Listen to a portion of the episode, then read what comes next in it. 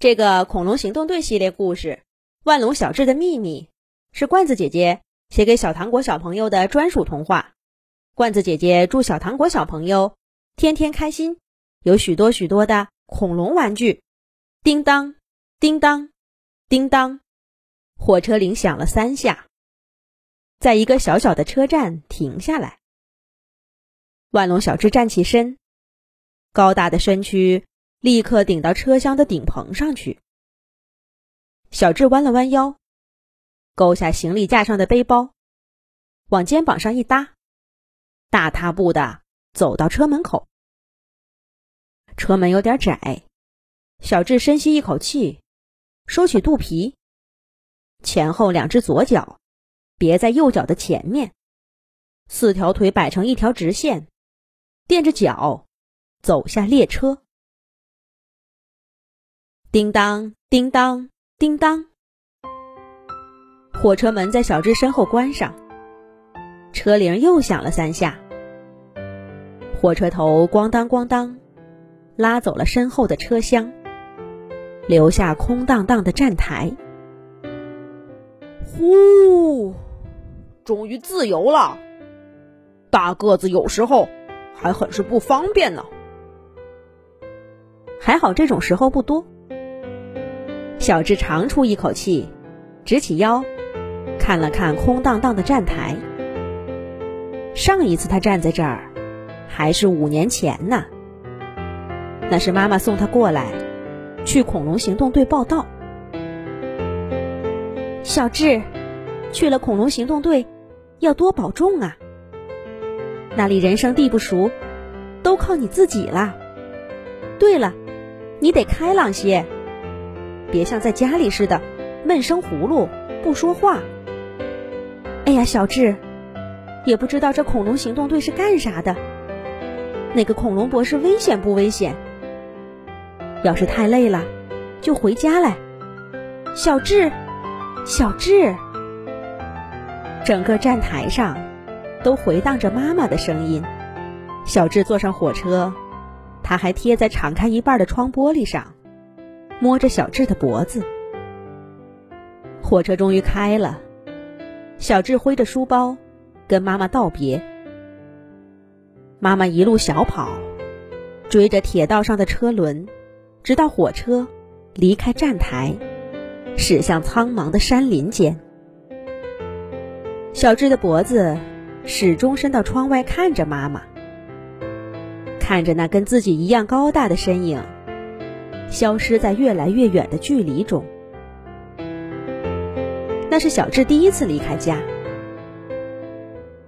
列车越走越远，小智终于把头缩回来，蜷着脖子，打开口袋里的信。小智，我是恐龙行动队的三角龙队长，请收到这封信，立刻出发，到恐龙大陆中心站来找我。我知道，作为一个素昧平生的恐龙，我这样写信邀请，的确很唐突。可是我们需要你，恐龙大陆正面临着最严重的威胁，邪恶的恐龙博士就要来摧毁我们平静的生活了。最勇敢的战士，最优秀的万龙，请拿出你的勇气，跟我们并肩作战。保卫整个恐龙大陆的安全。车站就粘在下一页，我相信你不会拒绝的。接下来的文字是恐龙行动队其他队员的介绍，什么霸王龙小霸、窃蛋龙聪聪、翼龙飞飞，还有各自的技能介绍。大家看起来都很厉害，可为什么找我呢？我会什么呢？